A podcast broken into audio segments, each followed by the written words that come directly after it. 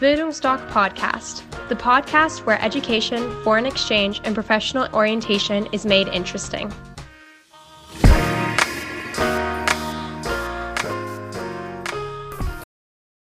Hallo, ich bin Rana und ich bin heute hier mit der Rina von unserer Partnerorganisation WEAS und wir sprechen heute über das Thema Work and Travel. Und ich würde sagen, Rina, stell dich am besten erstmal vor.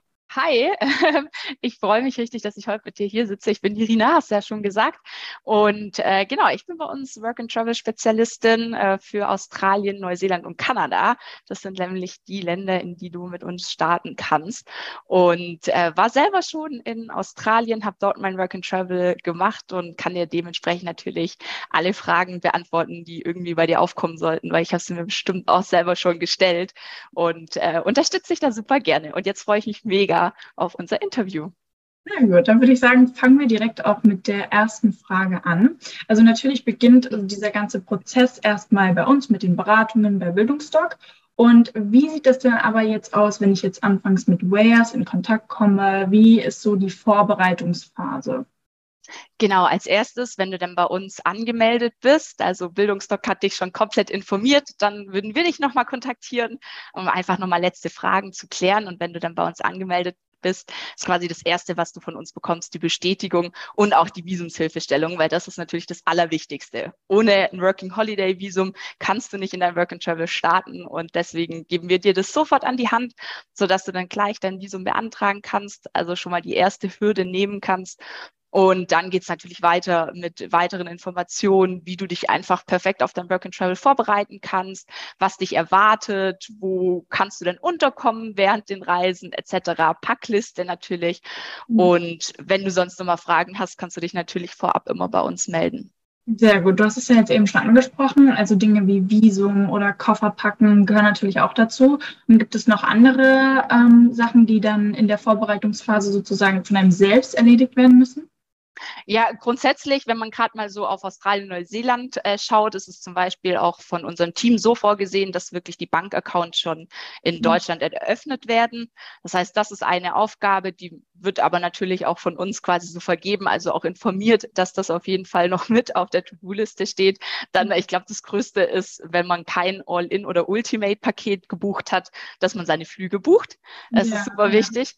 Und natürlich Versicherungen. Also ganz, ganz großes Thema müssen vorab gut überlegt sein und natürlich auch gebucht werden, weil wenn man dann sein Work and Travel macht, braucht man auf jeden Fall eine Auslandskrankenversicherung mhm. und man sollte natürlich auch darüber nachdenken, ob man jetzt gerade in diesen Zeiten hier mit Corona und mhm. auch, man kann ja auch allgemein mal krank werden, nicht vielleicht eine Reiserücktrittversicherung abschließt. Genau. Ja. Und ähm, wenn wir jetzt mal äh, auf das ganze Auslandsjahr betrachten, ähm, wie würde das denn preislich aussehen, wenn ich sage, ich würde jetzt ein Jahr Work and Travel machen, abgesehen davon, dass es natürlich, denke ich, von den Ländern dann auch Unterschiede gibt. Ähm, aber was ist denn so ein durchschnittlicher Preis für ein Work and Travel? Diese, diese Aussage ist immer extrem schwer zu treffen. Also ich kann dir halt grundsätzlich so unsere Paketpreise sagen, aber ich denke, äh, da grundsätzlich ja äh, klärt ihr ja darüber aus, es, ja. auf. Es geht bei 590 Euro los und dann geht's äh, weiter, ob man Flüge dabei haben will. Aber wirklich die Kosten von äh, vor Ort hängen halt wirklich ganz ganz stark von den Teilnehmer und Teilnehmerinnen selber ab. Mhm. Ob sie jetzt irgendwie auf einer Farm wohnen, in der Nähe von einer Farm mhm. oder ich nehme jetzt einfach mal das Beispiel Sydney, weil ich es immer sehr gerne nehme. In Sydney hat man ganz andere Ausgaben als Work and Traveler, wohnungstechnisch, und auch Lebenshaltungskosten, als wenn man einfach auf einer Farm lebt. Mhm. Deswegen ist es schwer zu sagen. Man, man kann pro Woche zwischen äh, 200 Dollar bis äh, 800 Dollar ausgeben, wenn man das will.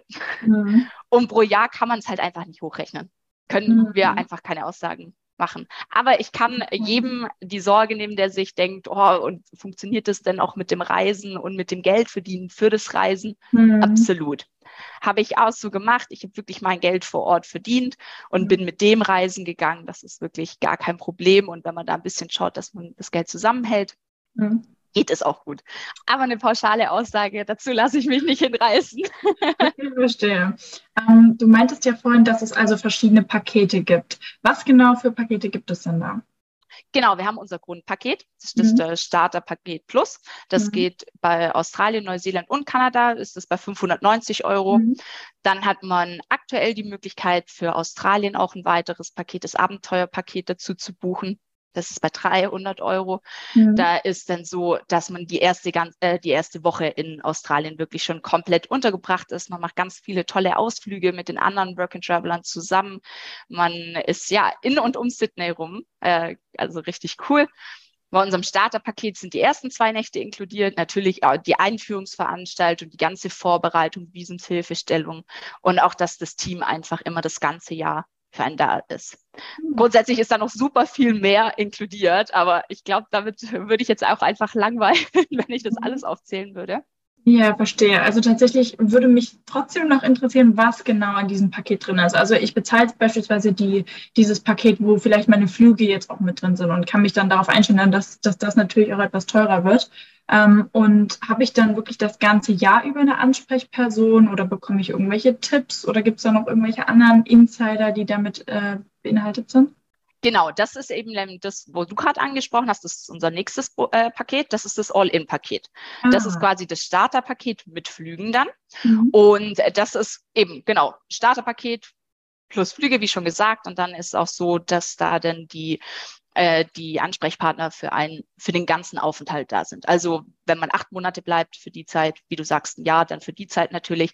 Man mhm. hat auch eine Mitreisenliste mit drin. Das heißt, mhm. schon vor Abreise kann man Kontakt zu den anderen Teilnehmer und Teilnehmerinnen aufnehmen. Mhm. Und vorab sind wir immer da. Mhm. Und dann haben wir natürlich auch noch unser Ultimate-Paket, aber aktuell nur in Australien. Mhm. Da ist es so, dass man dann wirklich die Abenteuerwoche, die Flüge und quasi das Starterpaket plus mit einer Woofing-Mitgliedschaft inkludiert hat. Ah, okay. Und äh, du hast es auch vorhin angesprochen, die ganze Sache mit Corona, es ist alles vielleicht mhm. etwas hin und her unsicher mit den Einreisebestimmungen. Wir haben ja jetzt September 2022 und wie sieht es denn aktuell aus mit der Einreise? Da hat sich einiges getan. Wir haben uns mega gefreut. Australien hat nämlich alle Bedingungen fallen lassen. Also man kann ungeimpft nach Australien einreisen. Mhm. Völlig verrückt, aber wahr. Mhm. Und nach Neuseeland und Kanada braucht man zwei Corona-Schutzimpfungen. Mhm. Anders kommt man da nicht rein. Also es gibt ein paar spezielle Ausnahmen, kennt jeder, wenn man ärztliche Atteste vorweisen kann. Mhm. Aber ähm, das ist doch etwas kompliziert. Da müssten wir dann einfach in näheren Austausch gehen. Aber ansonsten mit zwei Corona-Schutzimpfungen ist man auf jeden Fall auf der sicheren Seite. Okay, sehr gut. Und äh, jetzt haben wir sozusagen diesen Vorbereitungspart schon mal abgearbeitet. Mhm. Und jetzt würde ich gerne darüber sprechen, was denn dann wirklich passiert, wenn ich jetzt in den Flieger steige und auch den ersten Tag dann beispielsweise in Australien, Kanada oder Neuseeland bin. Wie sieht denn dann der erste Tag oder auch die erste Woche für mich aus? Genau, äh, da freut sich natürlich erstmal das Team riesig, äh, mhm. äh, wenn dann wieder wirklich neue Teilnehmer kommen. Und dann ist eigentlich so, dass der erste Tag ist immer der Anreisetag. Das heißt, da ist erstmal so, komm an, komm im Hostel an. Eben wie gesagt, die zwei Hostelnächte sind in allen unseren Paketen immer inkludiert. Und da checkst du dann erstmal ein und äh, schaust dich erstmal um in der Stadt, mhm. wo du angekommen bist. Und dann am nächsten Tag wartet eben das Team dann wirklich auf den Teilnehmer oder auf die Teilnehmerin. Und da geht's dann mit der Einführungsveranstaltung los. Da gibt's mhm. dann die Tipps nochmal, wie startet man perfekt in das Work and Travel, wie komme ich an meine Steuernummer. Je nachdem, in Australien, Neuseeland zum Beispiel beantragt das Team die Steuernummer. In Kanada wird einem genau erklärt, wie man das macht. Mhm.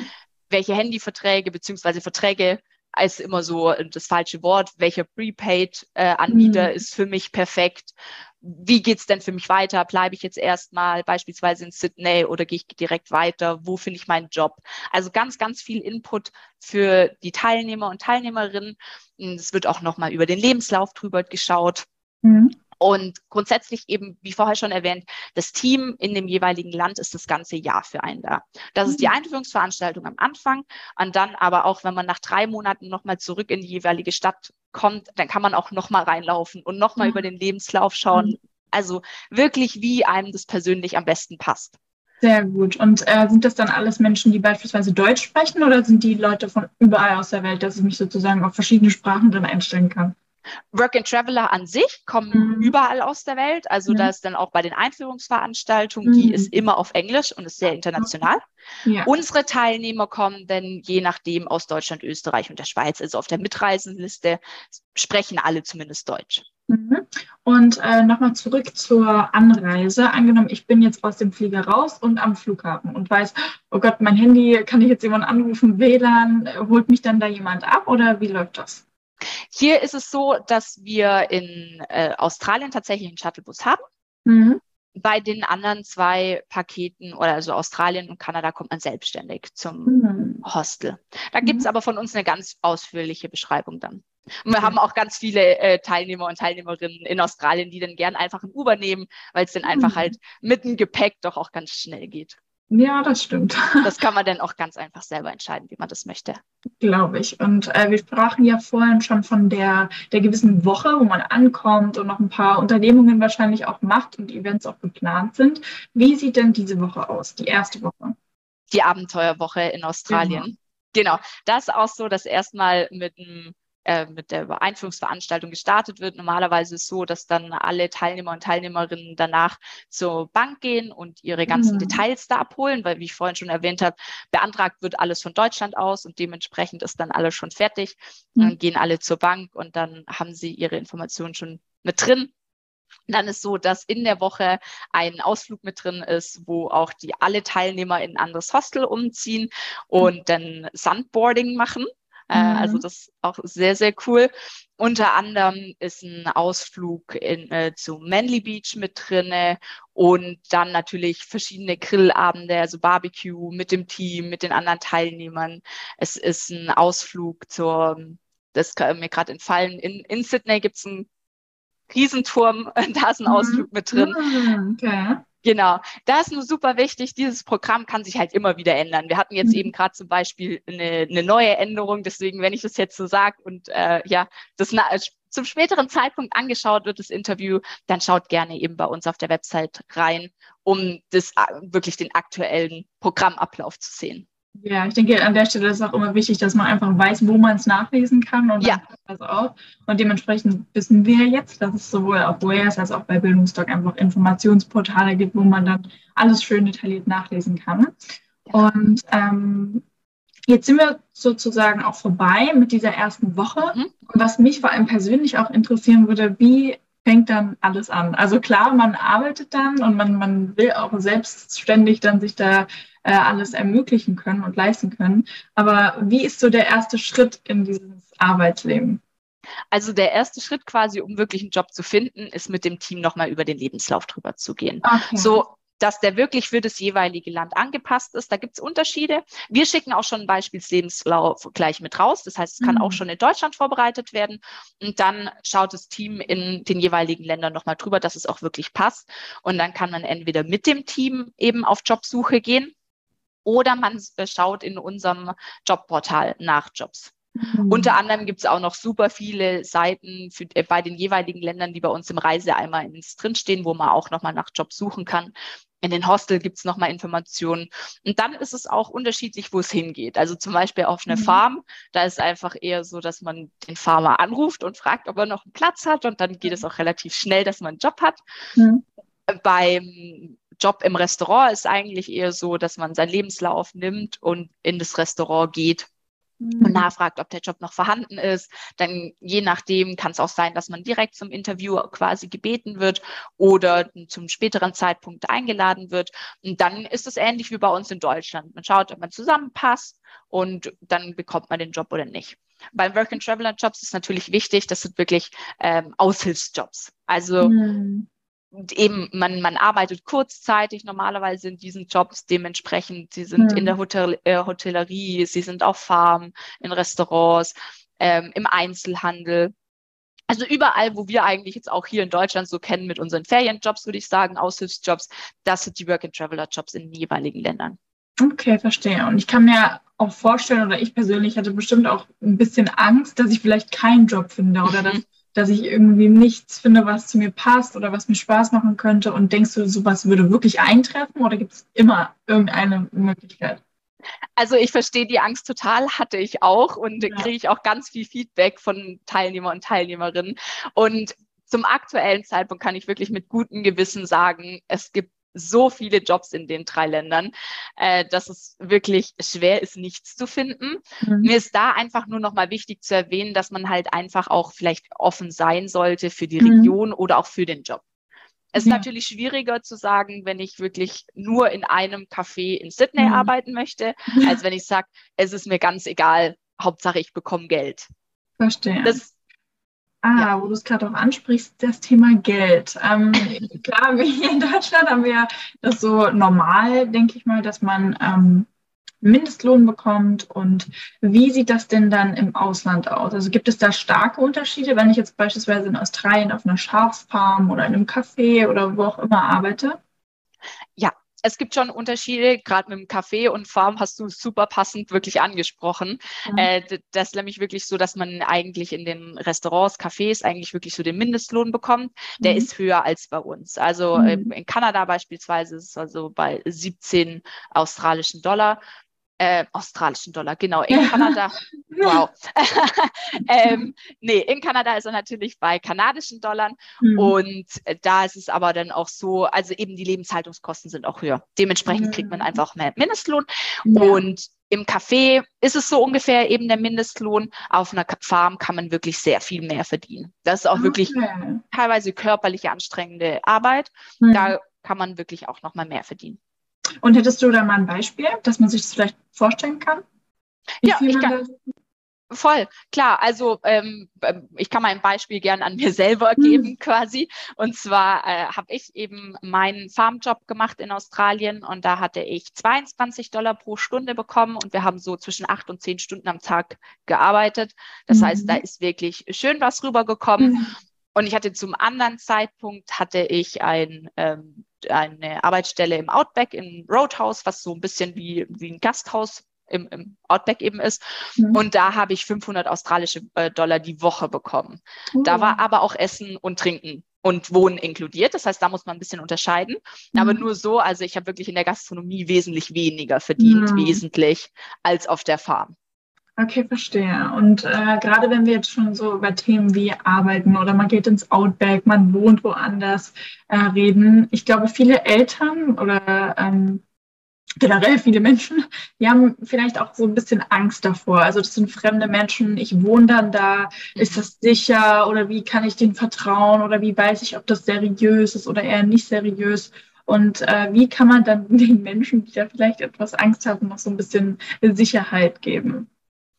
Grundsätzlich kann ich da die Sicherheit geben, dass ja immer unser Team vor Ort da ist. Also gerade mhm. auch wegen Jobs ist es wirklich so, unser Team arbeitet da je nachdem auch in welcher Region mit Arbeitgebern zusammen, wo wir auch wirklich gucken, dass das äh, ordentliche Arbeitgeber sind. Man kann schwarze Schafe grundsätzlich immer erst im Nachhinein erkennen. Mhm. Deswegen ist da mein Tipp immer, dass man halt wirklich mit offenen Augen durch die Gegend äh, läuft, sage ich jetzt mal. Als mhm. ich dort war, haben wirklich die Backpacker vor manchen Regionen gewarnt und dann mhm. war mein Hostel, man saß zusammen und die haben gesagt, hey, geh nicht dahin. Da sind mhm. wirklich so ein paar Farmer, die verarschen euch. Da mhm. habt ihr dann mhm. nachher unter Mindestlohn und ihr kommt auch einfach nicht mehr weg, weil es irgendwo im Nirgendwo. Und äh, das war wirklich äh, das ist ganz normal. Backpacker mhm. unterstützen sich gegenseitig extrem. Das ist eine ganz große Community. Und mhm. wenn man da wirklich einfach quasi mit offenen Augen und offenen Ohren durch, durch Australien, Neuseeland oder Kanada reist, würde ich sagen, dass man da sehr gut abgesichert ist. Und eben als Backup ist immer unser Team da. Also wenn es da irgendwie mhm. nochmal Rückfragen gibt oder eben jemand das Gefühl hat, dass der Arbeitgeber nicht ganz der richtige ist, dann kann man da auch nochmal beim Team anrufen und mal nachfragen, so, der hat mir jetzt das und das angeboten. Ist das fair? Klingt das gut? Soll ich das machen? Mhm. Wisst ihr schon was? Und das Team mhm. unterstützt dann natürlich auch und recherchiert auch und, und fragt dann auch nochmal nach. Okay, gut. Und du hast ja vorhin auch gerade gesagt, ähm, dass man auch in Hostels beispielsweise schlafen kann. Mhm. Und was sind denn so die typischsten Schlaforte für Backpacker? Gerade am Anfang ist es wirklich das Hostel. Man kommt mhm. an und dann lernt man da auch erstmal die meisten Leute kennen. Und mhm. dann kommt es ganz stark auf die Reiseform drauf an. Mhm. Beispielsweise hat, haben wir hier eine Kollegin, die hat sechs Monate in Sydney gelebt und gearbeitet. Und für sie war das relativ schnell klar, dass sie auf gar keinen Fall im Hostel bleiben möchte, sondern mhm. sie ist dann mit zwei Arbeitskolleginnen in ein Apartment gezogen und hat sich mhm. dann eben für die ganze Zeit auch das Apartment genommen, weil es war natürlich super angenehm, auch wegen Arbeiten. Beim mhm. Hostel muss man natürlich auch immer dran denken, es sind mehr Bettzimmer, das heißt, die anderen kommen vielleicht nachts um zwei nach Hause. Ähm, das merkt man dann halt. Genau, ja. also Hostel-Apartments, es gibt Couchsurfing, wo mhm. man natürlich auch nochmal schauen kann.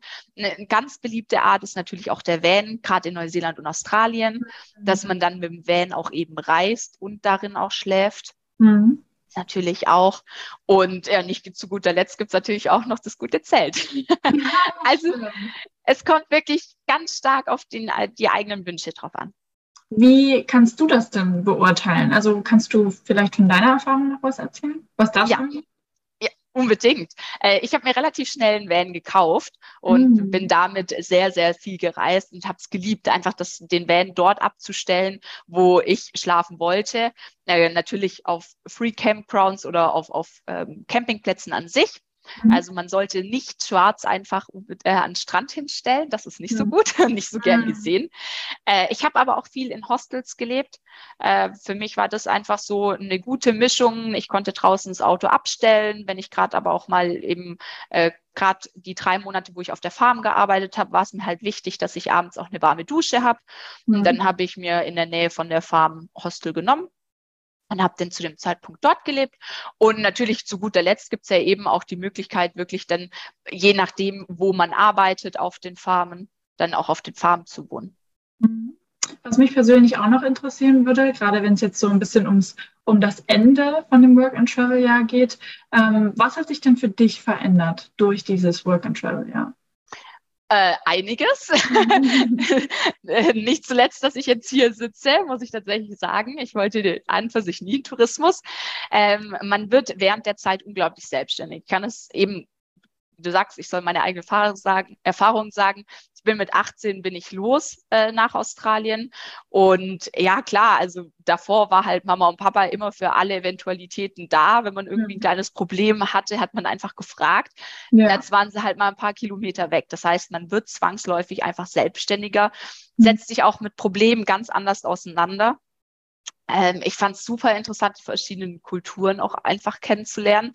Gerade in Australien, die Ureinwohner. Dann aber auch ist ja Australien ein Land, wo so, so viele zugezogen sind. Das heißt, dann sind es mhm. nicht nur die Australier selber, sondern auch noch so ganz viele Kulturen, auch unter den Work-and-Travelern. Also wir hatten dann wirklich, wo ich in dem Hostel gewohnt habe, haben wir alle relativ lang dort zusammen gewohnt und wir hatten jede Woche einen Abend, wo ein anderer seine Nationalitäten quasi vorgestellt hat und dafür gekocht hat. Also ja. ganz, ganz toll. Und nicht zuletzt natürlich Sprache. Also mhm. man kommt vom Abi oder ich bin vom Abi gekommen, nie wirklich Englisch gesprochen, nur das, was in der Schule war und dann einfach zu guter Letzt dann dort täglich sprechen zu müssen, sich mhm. nicht mehr drücken zu können, war für mich wirklich ein, vieles, ein großes Highlight. Vor allem hat es mir jetzt danach einfach sehr viel gebracht. Ich habe meine Reiselust dadurch entdeckt, mhm. äh, bin super gern, super viel unterwegs und dafür braucht man die Sprache. Hm, ja, das stimmt. Und gab es auch Momente, in denen es mal schwieriger wurde? Also ich glaube, gerade wenn man solche Videos schaut, sieht man immer so sehr die Highlights und dass alles so toll sein muss und dann, dann baut das so einen, so einen gewissen Standard auf. Und was waren dann aber Sachen, die vielleicht schwierig waren anfangs? Äh, ja, also natürlich. Gerade am Anfang war es die Sprachbarriere, wo mhm. ich unglaublich viel Angst davor hatte. Das, da stand ich mir total selber im Weg. Und dann habe ich hm. feststellen müssen, dass alle total nett sind und das wiederholen, wenn man Probleme hat. Also das mhm. war gerade am Anfang ein ganz großer Struggle für mich. Und dann natürlich, man merkt einfach auch, wenn man in dem Ausland ist, zu Hause dreht sich die Welt trotzdem weiter. Das heißt, mhm. es, es, können einfach Sachen passieren, wo man äh, keinen Einfluss drauf hat. Das erfährt man dann halt einfach auf blöd mitten in der Nacht, wenn man irgendwo ähm, quasi noch am Feiern ist, mhm. ähm, dass irgendwelche, ja, irgendwas zu Hause passiert ist und man kann nicht sofort in, in Flugzeug steigen und zurück, mhm. sondern muss dann auch abwiegen, wie geht's mhm. weiter. Ja. Aber auch da kann ich sagen, äh, eben die, die, die Leute, die man einfach vor Ort kennenlernt, die fangen das auf wie eine Familie. Mhm. Also eben, es waren viele Situationen, oder viele ist übertrieben. Ich hatte ein paar Situationen, wo ich echt mit mir selber gehadert habe, wo mhm. dann auch so, fliege ich jetzt nach Hause? Nee, eigentlich will ich nicht, weil ich habe hier gerade die beste Zeit meines Lebens, aber irgendwie wäre das vielleicht ganz gut, wenn ich nach Hause gehe. Mhm. Und die, die Familie, die man einfach im Ausland dann oder die sich um mich ergeben hat durch andere Work and Traveler, haben mich da in der Situation einfach aufgefangen. Mhm, verstehe. Ja, das hört sich alles schon mal sehr, sehr schön an. Und hast du auch ähm, noch ein paar Insider-Tipps? Insider-Tipps an sich. Ähm, ja, ich würde sagen, dass man sich auf jeden Fall einfach so ein bisschen fallen lassen soll mhm. in, in, in dem Ganzen. Also quasi, dass man sich davor nicht so viele Gedanken drum macht, wie ich jetzt zum Beispiel mit, mit meinem Englischen, wo mhm. ich mir da so Gedanken drum gemacht habe, sondern wirklich einfach frei laufen lassen. Wir bereiten jeden Work and Traveler und jede Work and Travelerin perfekt darauf vor. Und an sich Insider-Tipps ist jetzt so aus dem Stegreif ein bisschen schwierig. Zu den einzelnen Ländern kann ich dir ja gleich dann noch ein paar mehr Sachen mhm. sagen. Mhm. Aber so an sich für Work and Travel starten. Nicht zu lang drüber nachdenken, buchen und starten. Sehr gut. Da kommen wir auch jetzt schon zu meiner letzten Frage. Und da geht es tatsächlich nämlich um das Buchen. Wenn es jetzt beispielsweise Leute gibt, die jetzt eine lange Zeit überlegt haben, sich nicht ganz sicher sind oder jetzt doch spontan noch nach Australien, Neuseeland oder Kanada wollen, ähm, ist sowas überhaupt möglich, dass man sowas wie eine Last-Minute-Buchung machen kann? Ja, Grundsätzlich äh, sage ich jetzt mal ja. Bei Australien, Neuseeland wird das Visum sehr schnell ausgestellt im Normalfall. Das heißt, äh, da kann man dann innerhalb von wenigen Wochen los. Kanada ist da ein bisschen komplizierter mhm. und muss man dann einfach auch genauer anschauen. Mhm. Sehr gut. Wir werden ja dann noch in den einzelnen Videos für die Länder noch das gleich bequatschen. Also falls die Leute jetzt noch äh, gewisse Informationen über spezifische Länder haben wollen, dazu wird es dann auch noch gleich ein paar Videos geben. Und ich würde mich jetzt aber an erster Stelle erstmal bei dir bedanken, dass du uns hier alles schön deutlich erklärt und berichtet hast. Und dir würde ich dann auch das Schlusswort verteilen. Ja, vielen Dank. Ich fand es äh, total cool, mit dir hier zu sein und bedanke mich natürlich auch. Und zu allen, die das jetzt geschaut äh, haben, kann ich eigentlich nur sagen, packt eure Sachen oder beziehungsweise meldet euch bei Bildungsdoc, dann meldet uns, äh, melden wir uns bei euch und dann mhm. können wir eure Reise planen. Habe ich schon richtig Bock drauf. Sehr gut.